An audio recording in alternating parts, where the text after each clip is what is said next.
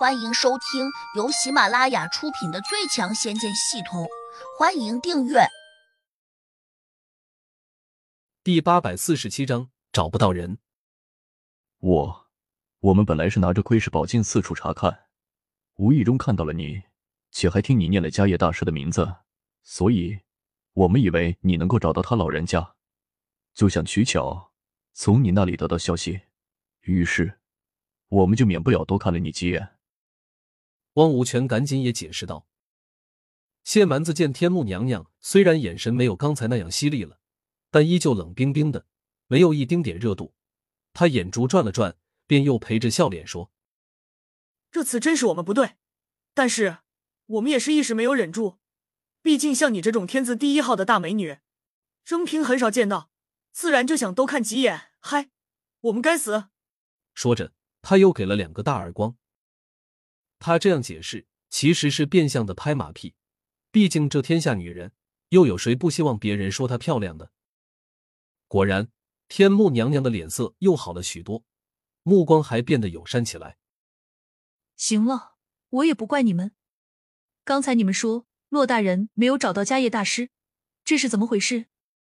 他是巡界仙使，手上不是有一件厉害的搜寻宝镜吗？据传，他这件宝物。可以找到这一界中他想找到的任何人。谢满子和汪无权一怔，突然也反应过来了。对啊，骆大人手上有搜寻宝镜，怎么会找不到迦叶大师呢？难道他故意说找不到？另外还有别的意思？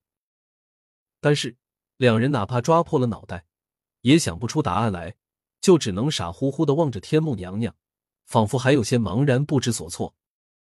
天目娘娘有理会两人。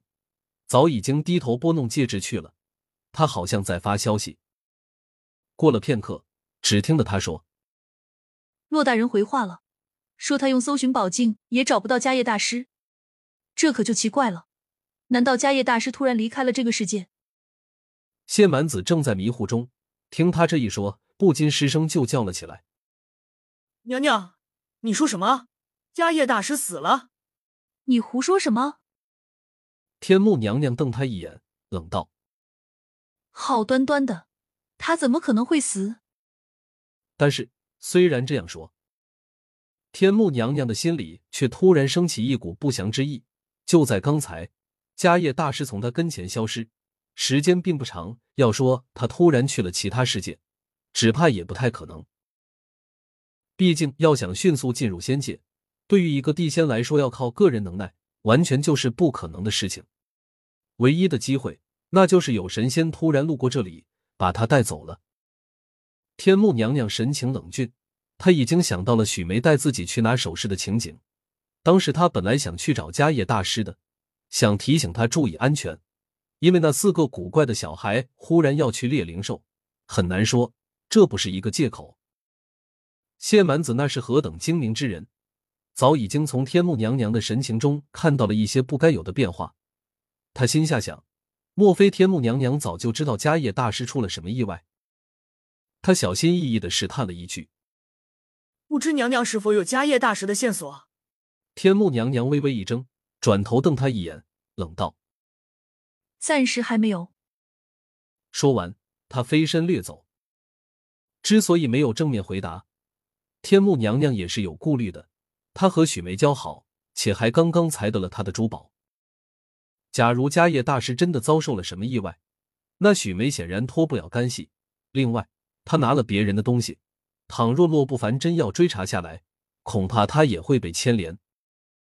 正是基于这样的考虑，他不能把这些事情透露给其他人，尤其是现在，谢满子和汪无权正在替洛不凡查找迦叶大师的下落，一个弄不好就会惹火烧身。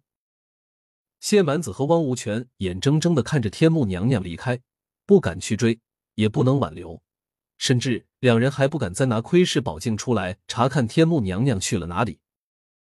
因为天目娘娘是个地仙，她的功力很强大，警觉性好像也很高，随时可以进行反侦查，从而发现两人的不良行径。关于迦叶大师的行踪，我觉得他可能知道什么，只是他不肯告诉我们。谢蛮子沉声说：“我也有这种感觉，可我们没资格去问他，要不把这个情况如实汇报给洛代人，请他定夺。汪无权出了个主意。谢蛮子没说话，心说：叶母娘娘一旦知晓我们这样做，她一定会记恨我们。不过，就算我们不告密，她也不会记我们的恩。所以，不如把她这情况告诉洛不凡，或许对我们来说，才能换来更大的利益。如此一想，他便点头答应下来。此时，天目娘娘已经飞进了山庄。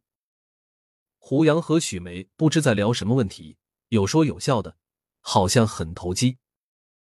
见他过来，许梅连忙起身相迎。天目娘娘二话不说，就冲许梅叫道：“你跟我出去一下，我有话说。”许梅见他眼神不善，心里一惊，忍不住看了胡杨一眼，眼中分明露出了一丝求救之意。对于许梅来说，天目娘娘和她的关系好，也不是平等的。因为多数情况下，也是因为他对天目娘娘有呼必应，甚至这种关系可以说是他单方面求来的。胡杨那是何等的聪明，一眼就看出来了，天目娘娘可能要质问许梅。不过他不露声色，说：“你们在这里谈吧，我正好要出去一下。”说着，胡杨闪身出了庭院，直接找到了四个魔小孩。黑风金魔诧异道。胡老大，你要走了？对，胡杨明确表明了态度。不过，四个魔小孩对他并不眷恋，甚至还希望他早点离开，免得受他约束。因此，四个家伙眼里都含着笑，显得很高兴。胡杨看在眼里，沉声问：“这地方好玩吧？”“好玩，有吃有喝，比我们老家舒服多了。”罗小红笑嘻嘻的回道。胡杨点点头，说：“如果你们想在这里一直好吃好喝，最好记住我的话。”本集已播讲完毕，请订阅专辑，下集精彩继续。